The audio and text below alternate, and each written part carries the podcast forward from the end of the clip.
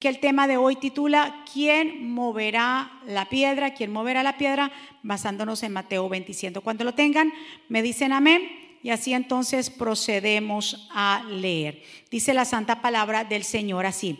Al anochecer, un hombre rico llamado José se acercó al lugar. Era del pueblo de Arimatea y se había hecho seguidor de Jesús. José le pidió a Pilato que le permitiese llevar el cuerpo de Jesús para enterrarlo. Pilato ordenó que se lo dieran. José tomó el cuerpo de Jesús, lo envolvió en una sábana limpia, lo puso en una tumba. Era una tumba nueva que hacía poco tiempo él había ordenado construir en una gran roca. José tapó la entrada de la tumba con una piedra muy grande y se fue. Frente a la tumba se quedaron sentadas María Magdalena y la otra María. Al día siguiente era sábado, el día de descanso de los judíos, los sacerdotes principales y los fariseos fueron a ver a Pilato y le dijeron, Señor, nos acordamos de que cuando ese era mentiroso, ese mentiroso de Jesús aún vivía, dijo tres días después que me matasen, resucitaré. Ahora sus discípulos pueden robar el cuerpo y empezar a decir que la gente, a la gente que Jesús resucitó. Ese engaño sería peor que cuando él dijo que era el Mesías. Para que no pase esto, ordene usted que algunos guardias vigilen cuidadosamente la tumba hasta del tercer día. Pilato les dijo, ustedes tienen soldados a su servicio, vayan, protejan la tumba lo mejor que puedan. Entonces ellos fueron a la tumba, ataron la piedra que tapaba la entrada para que no se moviera, también dejaron allí a los soldados para que la vigilaban. Ahora entonces vamos a Mateo 28. El domingo al amanecer, cuando ya había pasado el tiempo de descanso obligatorio, María Magdalena y la otra María fueron a ver la tumba de Jesús. De pronto hubo un gran temblor. Un ángel de Dios bajó del cielo, movió la tierra que se movió la piedra que cerraba la tumba y se sentó sobre ella. El ángel brillaba como un relámpago y su ropa era blanca como la nieve. Al verlo, los guardias se asustaron tanto que empezaron a temblar y se quedaron como muertos. El ángel les dijo a las mujeres, no se asusten. Yo sé que están buscando a Jesús, el que murió en la cruz. No está aquí, ha resucitado. Tal y como lo habían dicho. Vengan a ver el lugar donde habían puesto su cuerpo y ahora vayan de inmediato a contarles a sus discípulos que Él ya ha resucitado y que va a Galilea para llegar antes que ellos. Allí podrán verlo. Este es el mensaje que les doy. Las mujeres se asustaron mucho, pero también se alegraron y enseguida corrieron a darle la noticia a los discípulos. En eso Jesús les salió al encuentro y los saludó. Ellas se acercaron a Él le abrazaron los pies y lo adoraron. Entonces Jesús le dijo, no tengan miedo, corran a avisarles a mis discípulos para que vayan a Galilea y allí me verán. Que el Señor nos bendiga a través de su palabra, que el Señor añada bendición a nuestra vida. Mi Padre, estamos aquí, Señor, tus hijos, hemos llegado a adorarte, a exaltarte. Hemos llegado a tu casa con corazones agradecidos. Hemos llegado porque sabemos que en esta casa, en, la tu casa, en Belén, siempre hay pan. Tú eres el que nos alimenta y es tu palabra la que transforma vidas, transforma corazones. Te pido que esta palabra que hoy va a ser sembrada, esta semilla que va a ser puesta en cada corazón, produzca en nosotros mucho fruto. Declaro que cada corazón que está aquí y cada corazón que está allá son buena tierra y esta palabra dará fruto a su tiempo, Señor. Llévate todo espíritu de distracción, todo lo que no sea tuyo. Solamente soy una portadora del mensaje, solamente soy un barro. Tú eres el que tiene que ser exaltado, glorificado. Yo me pongo a un lado para que tú te establezcas, mi Dios, para que pases un carbón encendido por mis labios, Señor, y que tu gloria se manifieste en este lugar, en el nombre poderoso de Jesús. Y todos decimos, amén. Estamos celebrando Obviamente lo que hemos dicho desde el principio y todo lo que se ha tratado del servicio, que Jesús resucitó de entre los muertos, porque verdaderamente la muerte no pudo retener a Jesús. Y que gracias a su resurrección nosotros tenemos esperanza de vida eterna para con Él. La resurrección específicamente es el acontecimiento que define dos cosas. Define nuestra fe, pero también define nuestra iglesia, la iglesia que Cristo fundó. El Calvario no solo demostró el poder de Cristo sobre la muerte, sino que también tuvo la capacidad de Dios cumplir o se cumplió. Todo lo que Dios había dicho se cumplió en Jesús. El tema central del cristianismo y que cuando los discípulos fueron a predicar a otros lugares y para que el Evangelio se extendiera, el tema central de cada predicación era la resurrección. Porque no solamente podían hablar de muerte, tenían que hablar de muerte y resurrección, porque la resurrección es el mensaje que nos da a nosotros esperanza. Nos deja a nosotros saber que, que después de que este cuerpo muera, nosotros vamos a resucitar juntamente con Cristo. ¿Cuántos están de acuerdo? Incluso, recuérdese que Jesús había elegido 12 apóstoles. ¿verdad? Y obviamente uno de ellos, Judas, que fue el que lo vendió, pues él mismo se suicidó, quedaron 11. Había que buscar un reemplazo para que completar los 12. Y uno de los requisitos para que fuera el número 12 ¿verdad que sí? Habían dos que estaban ahí entre Matías y otro, ¿verdad? Y para poder elegirlos a ellos o ser candidatos entre ellos, tenía que haber sido testigo, tenía que haber visto a Jesús, tenía que haber caminado con Jesús, tenía que haber desde que Jesús fue bautizado por Juan el Bautista hasta que Jesús ascendió, tenía que haber estado. Eso era uno de los requisitos, porque de otra manera, ¿cómo iban a llevar el mensaje de Jesucristo? Por eso le digo que es tan importante. La iglesia de Jesús, el mensaje de la iglesia de Jesús, el mensaje de nuestra fe se basa en la resurrección. Es por eso tan importante que nosotros estemos hoy celebrando esta resurrección. Sin este acontecimiento de la resurrección, el cristianismo perdería totalmente su mensaje de que Cristo vino al mundo a morir por nuestros pecados y triunfar en la muerte. Yo quiero que en estos momentos nos remontemos de nuevo a la historia que leímos, ¿verdad? Estuvimos en Mateo 27, Mateo 28, pero quiero que ustedes sepan que nos habla de, todo lo que sucedió, de, las mujeres, de lo que sucedió en la cruz, pero recordemos algo, que era costumbre en el tiempo anterior, que cuando alguien moría, para los judíos era costumbre coger y tomar el cuerpo muerto de alguien y prepararlo. Prepararlo con especias, ungirlo con ungüentos de olor bueno y eso se podía hacer hasta el tercer día podíamos hacerlo, ellos lo podían hacer. Y es por eso tan importante, como todo sucedió tan rápido, recuérdese que Jesús, la, la, Biblia nos habla que el Señor fue crucificado a las nueve de la mañana, a las 12 llegaron las tinieblas, ¿verdad que sí? Todo se oscureció y a las 3 de la tarde el Señor inspira y entrega su cuerpo. Entonces, de 3 de la tarde y ya ellos más o menos 6 de la tarde ya empezaba el otro día, ya se iba a empezar a oscurecer y también la ley judía, lo que ellos hablaban era que ninguna persona podía en el tiempo del día de reposo podía estar en una cruz. Entonces, claro, tenían solamente tres horas para preparar el cuerpo, para sacarlo de allí de la cruz, preparar el cuerpo y llevarlo a la tumba. O sea, tenían muy poco tiempo. Fue por eso que las mujeres decidieron volver al otro día, porque no tuvieron el tiempo suficiente de preparar el cuerpo de Jesús. Incluso la Biblia nos habla, no, para no ir más lejos, que cuando ya obviamente se iba a acercar el tiempo del reposo y no podían estar gente crucificada, vemos que los, los, sacerdotes ah, le hablan a Pilato, dijo, tú tienes que quitar esos cuerpos de así, hay que, hacer, hay que hacer algo para que ellos todavía están vivos allá, tienen que morir antes de que entremos en el día de reposo. Entonces mandan a quebrarle las rodillas a los crucificados. Este, acuérdese que Jesús tenía dos malhechores, uno a la derecha, el otro a la izquierda. Ah, le quebraron las piernas a los otros porque los otros estaban vivos. Cuando fueron a tratarle de quebrarle las piernas a Jesús, Jesús ya había muerto. No le alcanzaron a quebrar las piernas. Pero es que esto ya estaba escrito hace muchísimo tiempo. Ya había una profecía que nos hablaba de que al Señor totalmente no le podían quebrar ninguna de sus piernas. ¿Por qué? Porque dice Salmo 34, 20 no le quebrarán ningún hueso, hablando del Señor. Ya se estaba profetizado que al Señor no le iban a tocar ninguna de sus partes. Incluso en el tiempo de la Pascua, cuando se celebró en Éxodo capítulo 12, que era la salida del pueblo de Israel de Egipto, cuando el Señor les habló del cordero, sacrificar el cordero y cómo lo tenían que comer, se le ordenó que el cordero que iba a ser sacrificado, que representaría a Jesús después, vemos aquí que el Señor ordena que este cordero no se le debería quebrar ningún hueso.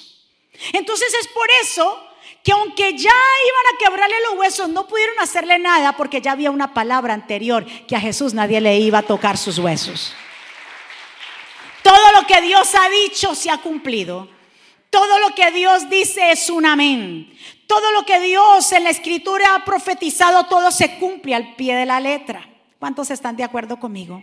Es por eso que cuando, claro, ya vieron que estaba muerto y ellos se quisieron asegurar, dijeron, ah, pero si este está muerto, entonces vamos a asegurarnos de que está muerto y le metieron la lanza en su costado. Le metieron la lanza en su costado y por eso es que sale agua y sal. Pero esto también ya estaba escrito anteriormente y también ya el Señor lo dice bien claro que lo iban a traspasar en Zacarías 12:10 y derramaré sobre la casa de David y sobre los moradores de Jerusalén espíritu de gracia y de oración. Y me mirarán a mí, a quien traspasaron y lloraron. Y llorarán como llora el hijo unigénito, afligiéndose por él, por él como quien se aflige por él primogénito. Y por eso es que en Apocalipsis cuando el Señor venga dice, he aquí viene con las nubes y todo ojo le verá. Y los que le traspasaron y todo el linaje de la tierra harán lamentaciones por él. Sí, amén. Porque el Señor tenía las señales. Las señales eran, también eran, ¿qué?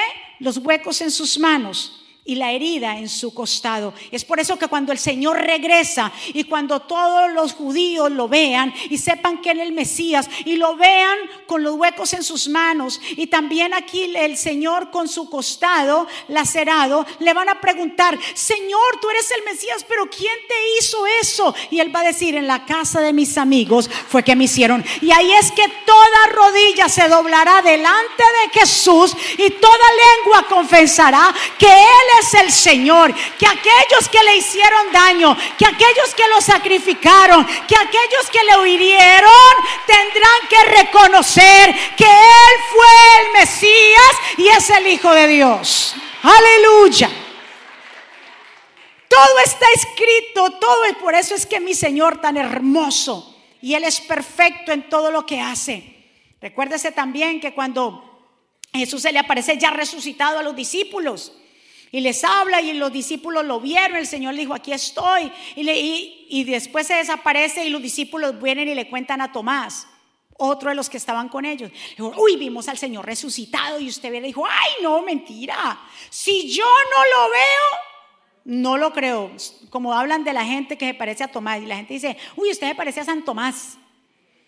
Incrédulo, porque dice, y él lo dijo, si yo no lo veo, no creo. Yo tendría que ponerle los dedos en sus heridas o en el hueco de su mano y meter la mano en el costado para yo creer. Y vuelve a Jesús, se les aparece y le dice, Tomás, ¿con que si no? Tú dijiste eso, pues venga. Y entonces meta su mano en el costado y mira los huecos de mi mano. Y ahí dice que entonces realmente Tomás creyó. Pero nosotros no somos de los que, ¿verdad que sí? Que tenemos que ver para creer. No hemos visto, pero hemos creído. Dele otro aplauso fuerte.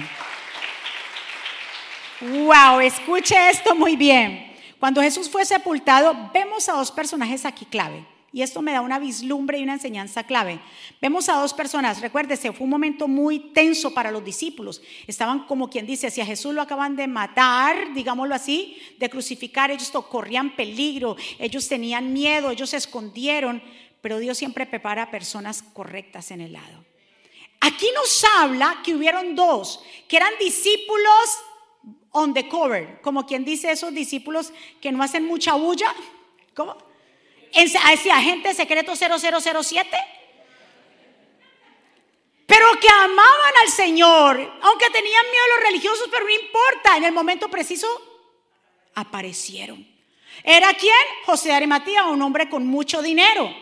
Fue y reclamó el cuerpo de Jesús y le dijo a Pilato, o sea, él tenía conexiones para presentársele a Pilato, necesito el cuerpo del maestro porque yo tengo una tumba a la cual nadie ha tocado y ahí voy a meter el cuerpo del maestro. Ese Arimatea salió, aunque estaba escondido y no eh, vociferaba de que era discípulo, pero apareció en el momento que se necesitó.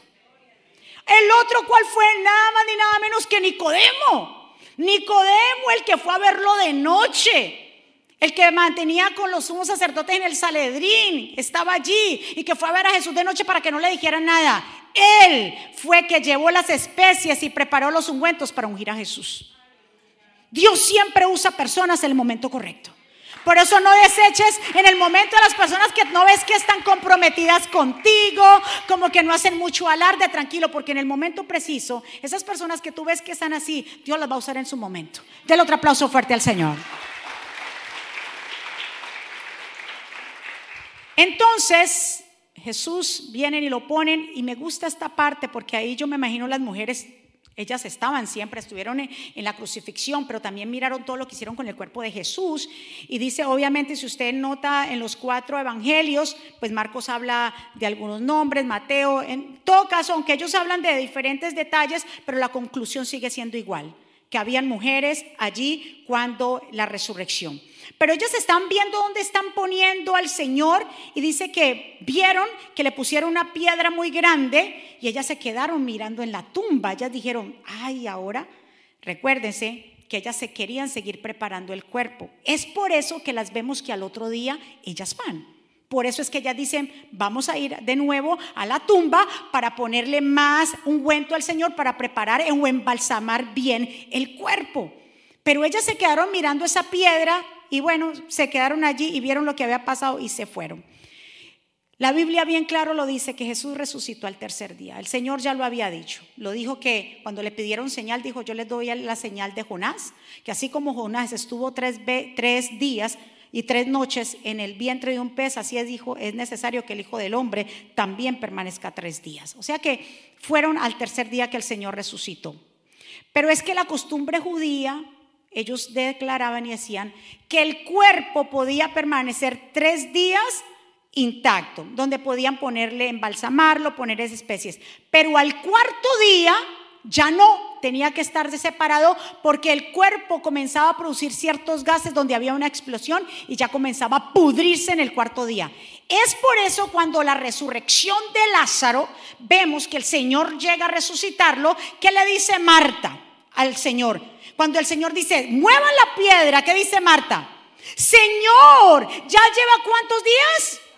Cuatro, porque ya llegó a la pudrición, Señor, ya huele feo. Y el Señor le dijo, Marta, tranquila, ¿no te he dicho que verás la gloria de Dios? Pero Jesús no llegó al cuarto. Jesús no llegó al cuarto porque era necesario que llegara al tercero. Porque la Biblia me dice y había profetizado que el cuerpo del Señor tampoco iba a haber pudrición. No, el cuerpo de Jesús no iba a pudrirse como los cuerpos normales. Lo dijo el salmista David en el Salmo 16, 10 profetizando, diciendo, porque yo sé que nunca me abandonarás en el lugar de los muertos, nunca dejarás que tu fiel servidor se hunda en la muerte. Wow. Y los discípulos lo hablaron en Hechos 13, 37. Y el cuerpo de aquel que Dios resucitó no se descompuso. Por eso Jesús tenía que resucitar al tercer día. Porque en el cuarto, como en el caso de Lázaro, ya iba a ser decompuesto y Dios no iba a permitir, el Señor, el Padre, no iba a permitir que el cuerpo de Jesús se pudriera, porque ya estaba descrito. ¿Cuántos están de acuerdo conmigo? Escúcheme muy bien. Sí, den un aplauso fuerte al Señor, qué lindo. Ay, Dios mío, escuche muy bien. Esta gente, cuando ponen a Jesús en esa piedra, en esa tumba, aseguran, se aseguran por todos los lados que Jesús no se le vaya a salir. ¿Sí o no? Hay tres maneras que ellos la aseguran. Primero, le ponen una piedra grande pues obviamente para, eh, para que eh, nadie entrara, era una piedra, piedra rodante, era pesada, una piedra. Lo segundo, vemos acá que va después, llaman a los soldados y le dicen, se nos va a escapar. Es mejor que vigilen la tumba porque pronto, como él dijo que iba a resucitar, no vengan ahora los discípulos a querer sacarlo de ahí. Y mejor, y también pusieron lo segundo, ¿qué le pusieron? Soldados. Lo tercero, aparte dijeron, ¿y qué tal que vengan y muevan esa piedra? Mejor no, pongamos un sello, amarremos bien esa bendita piedra, porque aquí Jesús no se va a, este nos escapa de aquí. Pero ninguna de esas cosas que pudieron hacer, ni la piedra, ni los soldados, ni amarrar la piedra, pudieron retener a Jesús. ¿Cuántos están de acuerdo? Aunque la vigilaran, aunque pudieran hacer lo que pudieran hacer, totalmente no iban a retener. Pero qué increíble, porque ellas, recuérdese que ellas vieron la piedra tan grande y se quedaron mirando esa piedra. Y ellas me imagino que habrán dicho, bueno, eh, y mire, la fe de estas mujeres. Ellas vieron la magnitud de la piedra, pero ¿qué dijeron? Mañana venimos. ¡Wow! ¡Qué fe! Mañana venimos. ¿Por qué ustedes creen que ellas dijeron mañana venimos? Porque había una fe de que ellas iban a regresar. Yo no sé cómo iban a moverla. Ellas sí se preguntaron, cuando ya iban de camino al otro día, se preguntaron entre ellas, yo me imagino que iban hablando, y usted, mija, usted la mueve, no, usted va al gimnasio, no, usted tiene más fuerza, no, usted, ellas se iban preguntando, la Biblia me dice que en Marcos 16.3 que ellas se preguntaban y se decían, ¿quién nos va a ayudar a mover la piedra de la entrada del sepulcro? Pero cuando llegaron vieron que alguien había movido la enorme piedra de la entrada del atraplazo fuerte. Por eso yo vengo a decirte, no te preocupes quién va a mover la piedra, la piedra representa cualquier obstáculo, cualquier problema y tú te preguntarás, ¿cómo voy a poder salir de ese problema? ¿Cómo voy a rescatar, se va a rescatar mi matrimonio? ¿Cómo voy a hacer para que mis hijos de nuevo lleguen a la iglesia o servirle al Señor? ¿Cómo mi salud va a ser recuperada? ¿Cómo voy a hacer para salir de este problema? Lo único que yo vengo a decirte es como estas mujeres, llega al lugar de intimidad, solamente busca a Dios, que Dios se encargará de mover la piedra. Simplemente fue eso. Ellas llegaron al momento correcto o al lugar correcto. Y yo vengo a decirte eso. Llega al lugar correcto, llega donde Jesús. Llega a buscar a Jesús. Porque Él se encargará de eso que tú estás viviendo, que tú dices, no sé cómo voy a salir de esta. No sé este problema muy grande, lo que yo siento, lo que yo veo, lo que estoy palpando, eso es imposible. No te preocupes porque para Dios no hay nada imposible. La muerte no lo pudo retener, una piedra no lo pudo retener, unos soldados no lo pudieron retener, una, un amarre, una, una, pues, un sello no lo pudieron retener. Solamente cuando ellos llegaron, cuando ellas llegaron y que se estaban cuestionando quién va a mover la piedra, cuando ellos llegaron, ¿qué pasó ahí? La piedra movida, los soldados como muertos, el lazo que retenía la piedra destrozado. ¿Dónde están? Así Dios va a ser con tu vida. Cuando tú creas que no hay oportunidad, ahí Dios te dice, yo vengo a deshacer las obras del enemigo. Óigame, si ustedes notaron cuando leímos esta palabra del verso 2, Dice, de pronto hubo un fuerte temblor en la tierra porque el ángel del Señor bajó del cielo y acercándose al sepulcro, quitó la piedra que lo tapaba y se sentó sobre ella. El ángel brillaba como un relámpago y su ropa era blanca como la nieve. Al verlo los soldados temblaron de miedo y quedaron como... Ellos quedaron paralizados. ¿Dónde estaban los soldados que tenían la espada para ver a qué hora Jesús iba a salir? No, ya no estaban. Se quedaron ahí como muertos y después como que volvieron en sí, fue ahí donde fue que corrieron, le contaron a los sumos sacerdotes lo que había pasado, ahí es donde ellos aceptaron dinero para decir esas mentiras de que Jesús, eh, los discípulos habían eh, robado el cuerpo y toda la cuestión.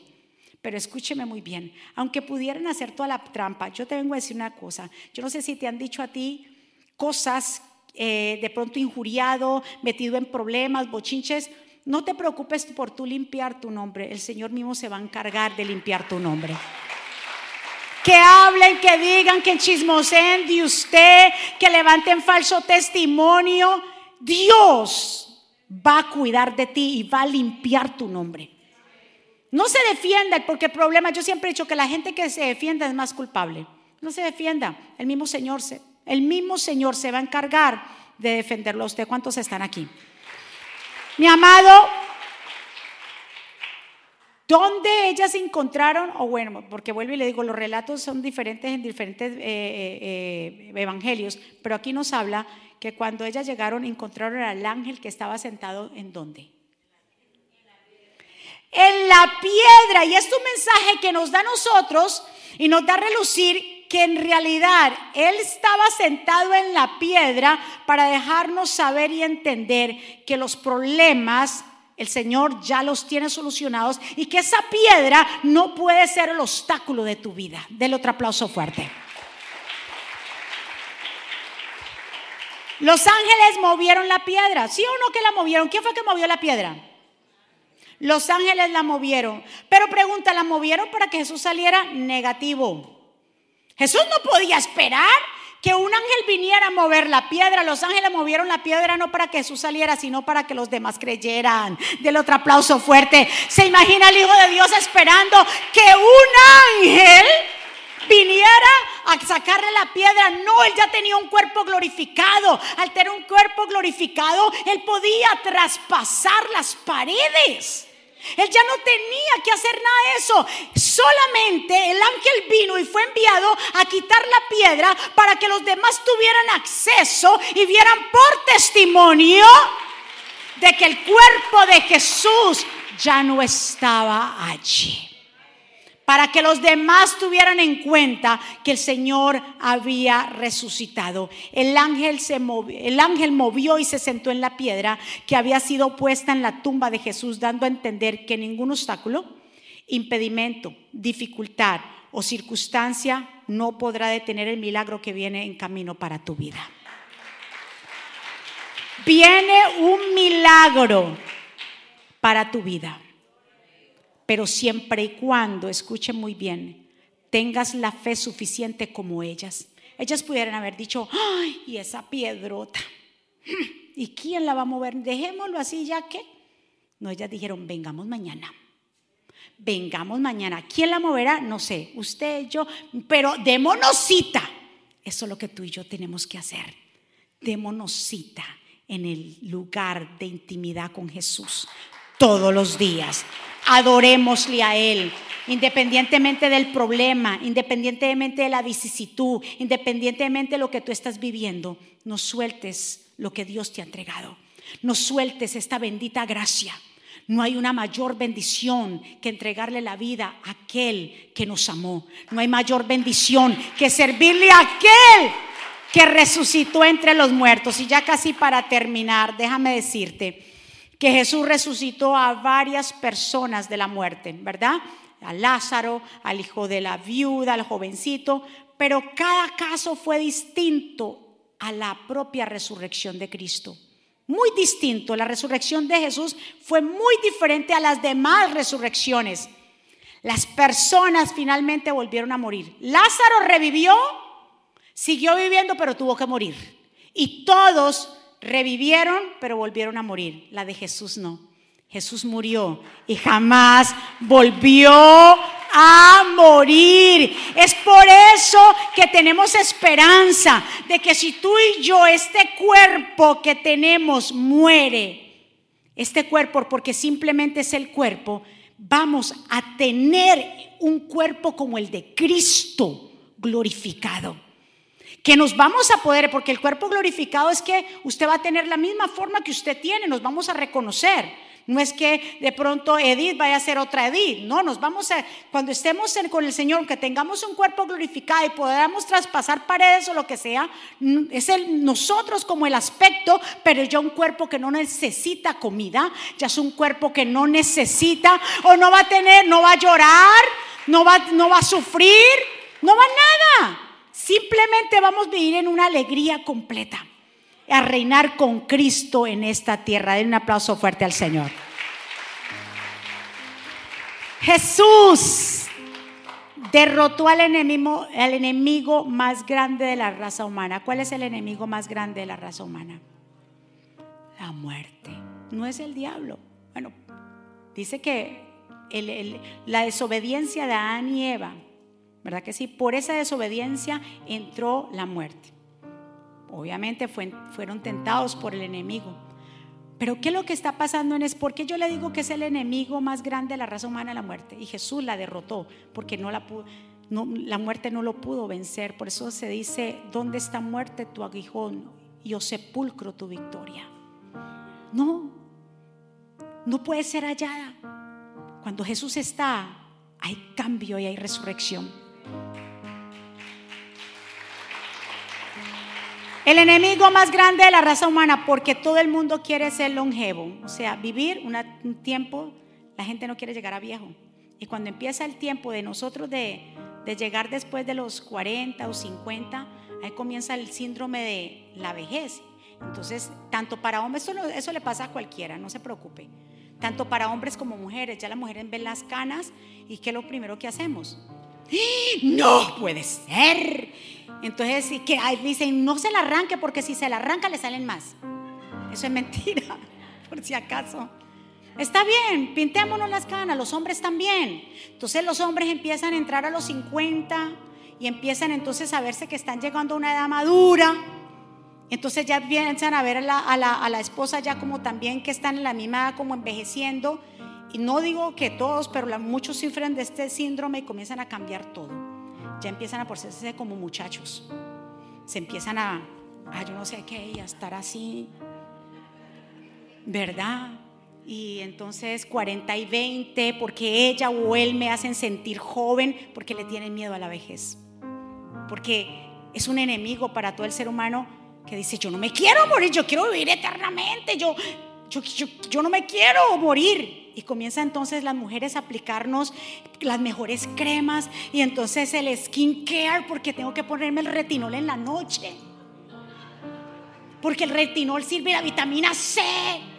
Cosa que cuando éramos de 20 nos acostamos con el maquillaje. ¿Y qué pasaba? Y ahora, chachos, porque hay que cuidarnos. No, los votos, yo no sé, eso es cuestión de cada persona, no me meto ahí, pastor, no me quiero meter con, con los votos porque la hermana voto de me ofende y si están aplicando votos yo no sé, eso es cuestión de cada quien. Pero llega ese momento en que la gente le tiene miedo a llegar, porque ese es un enemigo para las personas. Pero vengo a decirte que para nosotros los cristianos, la muerte es ganancia.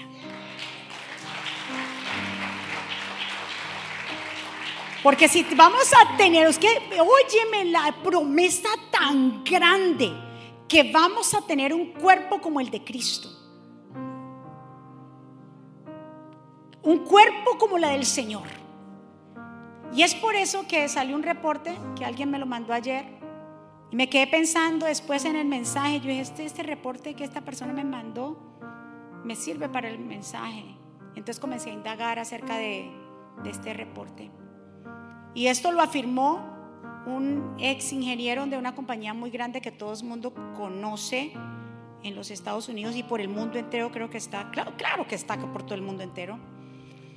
Él dice y predice que en ocho años la humanidad conseguirá la inmortalidad, conseguirá retener la vejez y ser inmortal que serán inmunes al envejecimiento, la muerte y a enfermedades.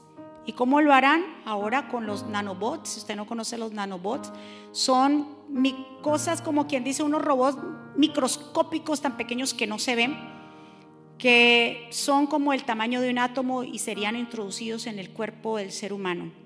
Esos son los nanobots. Ahí se ven grandes, pero son micro, micro, que hay que, mejor dicho, ni con cositas eso se ve.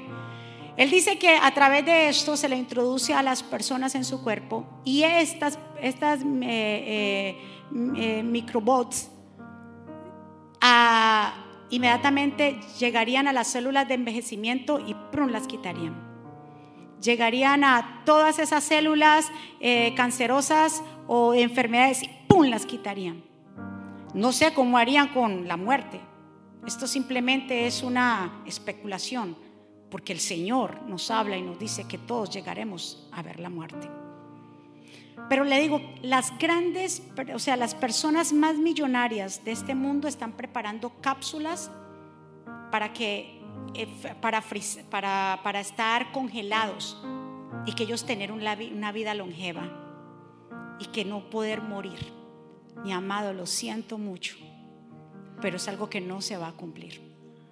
Todos necesitamos, si queremos resucitar, necesitamos ver la muerte. A menos, como dice el apóstol Pablo en 1 de Tesalonicenses 4, y nos habla y nos dice, a menos de que nosotros todavía estando en esta tierra, Jesús venga por nosotros, estamos vivos Ahí seríamos transformados. Si estamos vivos, seríamos transformados inmediatamente a este cuerpo corruptible a un incorruptible.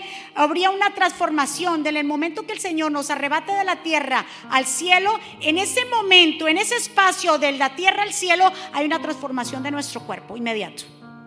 Pero si no ha llegado el Señor en el arrebatamiento y morimos en el tiempo que el Señor venga, en el tiempo que es necesario, este cuerpo se transformará.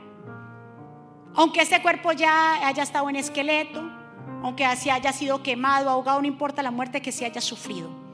Porque no es en sí el cuerpo que el Señor no va a coger de los átomos que están allí. No, tu alma va a tomar un cuerpo. ¿Cuántos están? Por eso no le tenga miedo a la muerte. La muerte no es el final de la vida, sino el comienzo de ella. Por eso ningún problema es demasiado grande. Dígale a su vecino, ningún problema es demasiado grande.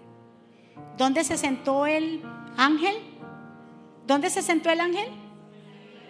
En la piedra. Cuando las mujeres llegaron a mover la piedra, ¿con qué se encontraron? Con la piedra quitada. Los soldados no estaban y el sello o las cuerdas que ataban la piedra destruidas. Así tú te vas a encontrar con un milagro en tu vida.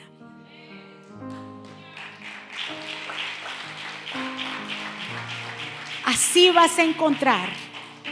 Así vas a ver lo que Dios va a hacer. Pero tienes que creerlo de todo corazón. ¿Y sabe qué es? Yo digo, una de las debilidades más grandes del cristiano es la falta de fe. Nosotros creemos hasta donde queremos creer. Creemos hasta allí porque es lo que veo. Pero ¿qué es la fe? Hebreos capítulo 11. Y la certeza de lo que se espera. Es la convicción de lo que yo no veo.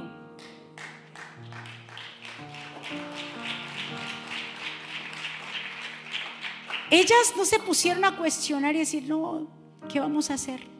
Se llegaron el momento, se llegaron el preciso momento en el, lugar correcto. Y es por eso yo vengo a decirte que no te alejes del Señor, que no sueltes nada de lo que tiene que ver con Dios por hacer otras cosas. Porque a su tiempo, a su tiempo de Él, no al de nosotros, vamos a cosechar. Y veremos que lo que en un tiempo era imposible, se va a hacer qué? Posible. Den un aplauso fuerte al Señor. Póngase de pie. Levante sus manos hacia el cielo. Y adoremos juntamente al Señor. Porque déjame decirte, como dice 1 Corintios 10, ustedes no han pasado por ninguna prueba que no sea humanamente soportable. Y pueden ustedes confiar en Dios, que no las dejará sufrir pruebas más duras de las que pueden soportar. Por el contrario, cuando llegue la prueba, Dios les dará también la manera de salir de ella para que puedan soportarla. Tú vas a poder soportar, tú y yo vamos a podernos mantener de pie en Cristo Jesús, porque si Jesús venció, tú y yo vamos a vencer. Ni unos soldados, ni una piedra, ni una cuerda, ni el complot que le formaron a Jesús pudieron retener que él se parara de la muerte. Levante sus manos hacia el cielo y adoremos al Señor.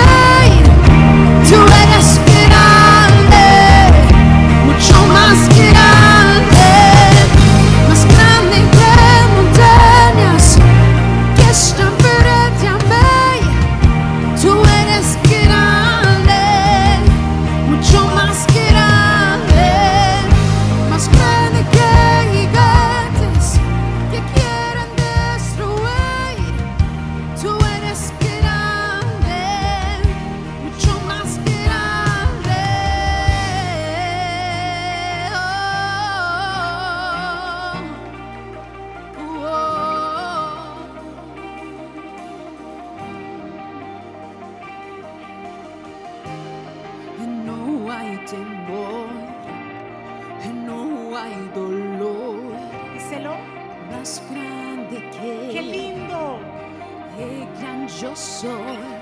No hay. No hay rencor ni acusación Más grande. más grande que El gran yo soy. el gran yo Vamos que se soy. escuche. No hay temor. Sí, Dios. no hay dolor es más grande que Sí. el gran yo soy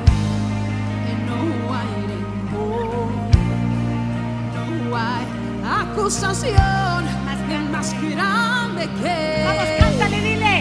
el gran yo soy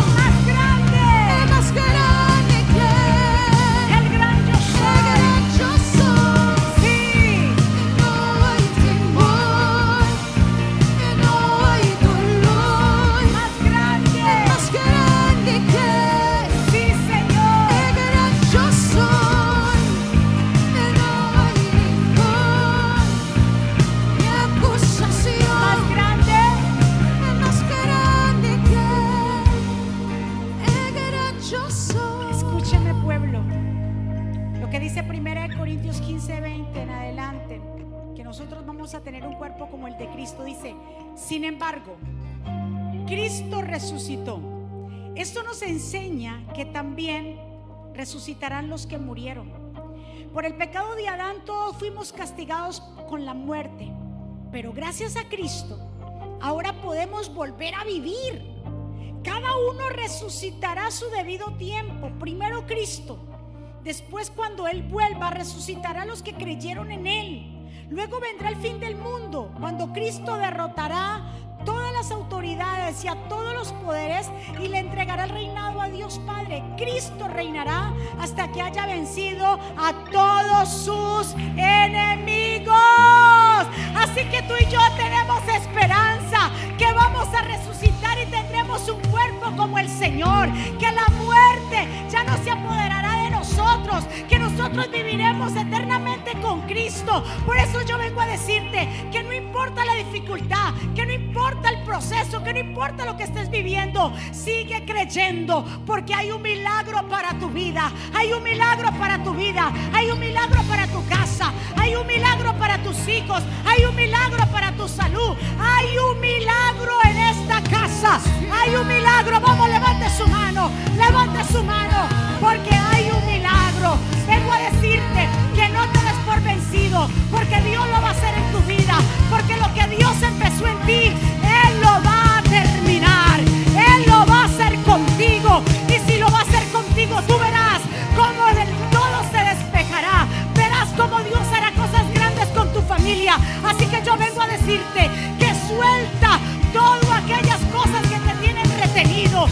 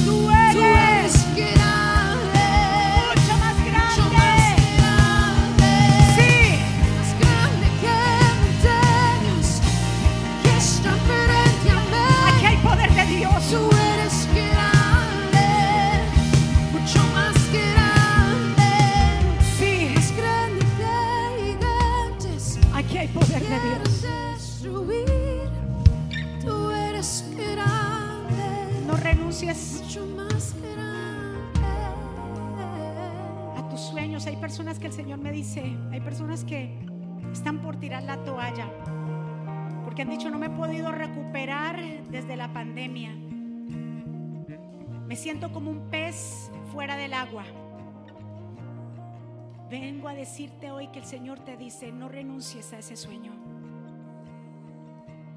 No renuncies. Te falta un poquito más, camina un poquito más. Las decepciones del pasado no pueden marcar tu futuro. Yo soy tu futuro, yo soy tu presente. Oh Dios. Pelea, te dice el Señor, pelea. Este año verás lo que voy a hacer. Yo voy a mover esa piedra. Voy a hacer un milagro en tu casa. Voy a hacer un milagro. El mayor milagro que voy a hacer es en tu vida. Estás quebrantada y quebrantado como una vasija.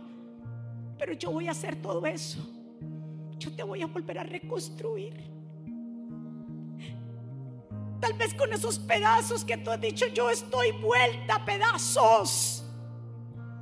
El Señor te dice, con esos pedazos yo lo voy a hacer de nuevo.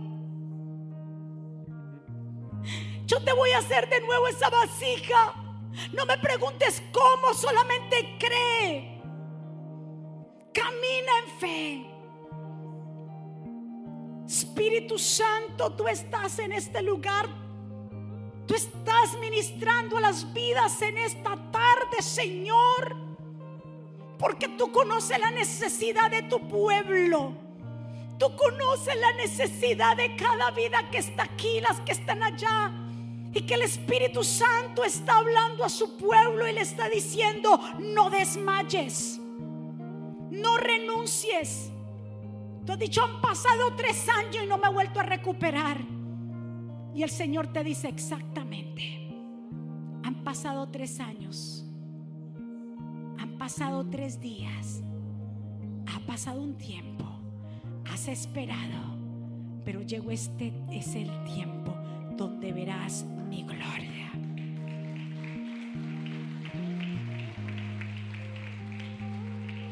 Y esa piedra se moverá para que des testimonio que fui yo que lo hice. Para que des testimonio que cuando nadie creía en ti, yo fui el único que creí en ti. Cuando nadie te pudo levantar, yo te levanté. Cuando buscaste solución de aquí para allá, con psicólogos, con aquí, buscando una respuesta, yo fui el único que te di la respuesta. Te di la paz que sobrepasa todo entendimiento. Por eso vengo a decirte, pueblo, que has llegado aquí. El Señor va a hacer contigo cosas que ojo no vio, ni oído escuchó, ni ha bajado al corazón del hombre. Son las cosas que Dios tiene preparado para el pueblo que le crea. Estas mujeres le creyeron, independientemente de los obstáculos que ellas vieron, ellas se dieron cita. Así que no sueltes al Señor. Así como esa mujer del flujo de sangre dijo, yo llevo padeciendo 12 años de un flujo, desechada por la sociedad, desechada por el mundo. Hasta misma yo misma me rechazo a mí misma. Pero si tan solo tocara el manto, si tan solo tocara el borde de su manto, yo sé que sería sana. Ella salió de ahí porque sabía que Jesús pasaba por aquella ciudad. Ella derribó todo esquema religioso, social, derribó y se dio cita. Así de te cita en el lugar correcto que es su presencia. Y toca el manto, porque en el momento que ella tocó el manto, en ese mismo instante, el flujo de sangre cesó. En el momento que con esa fe que tú tienes le crees al Señor, cosas grandes van a suceder.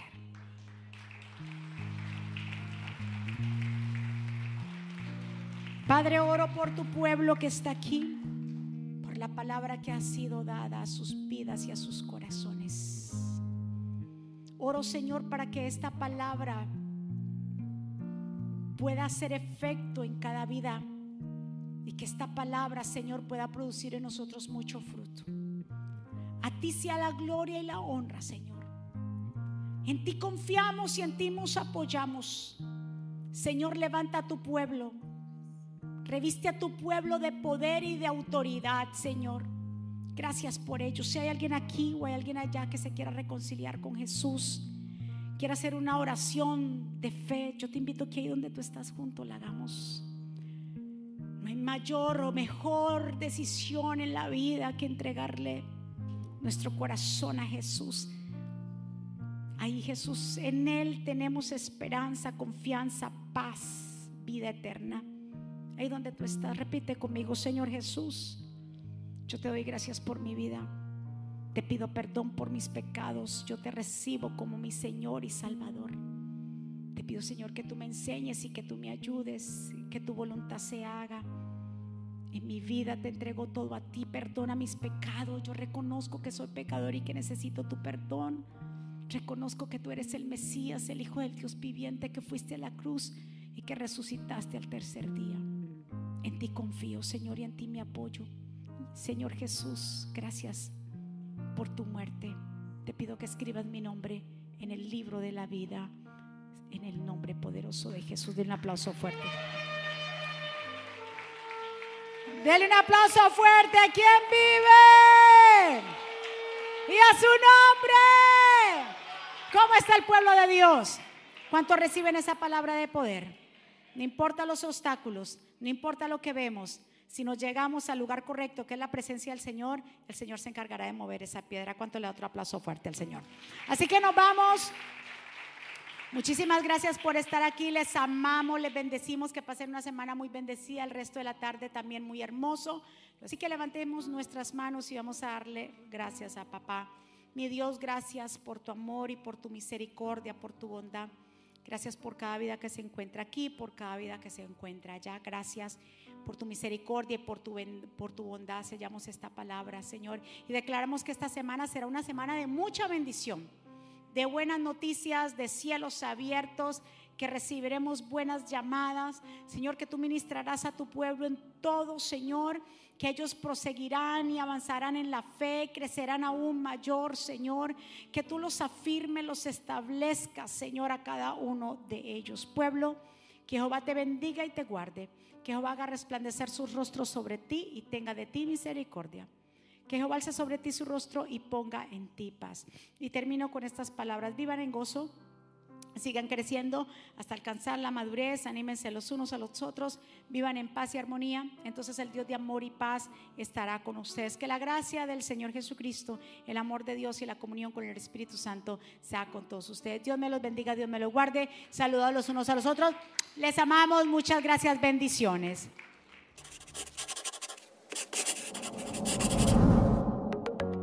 ¿Quieres estar al día con todos los eventos de la pastora Mónica Jaques y Ministerio Jesucristo Vive? Ahora lo puedes hacer. Introduciendo la aplicación Mónica Jaques, ahora disponible en la tienda de aplicaciones de Apple y Google. Es muy fácil de usar y contiene un menú útil y de acceso rápido. Ahora podrás acceder al último libro de la pastora Mónica, eventos, palabras de fe e incluso comunicarte con nosotros vía chat.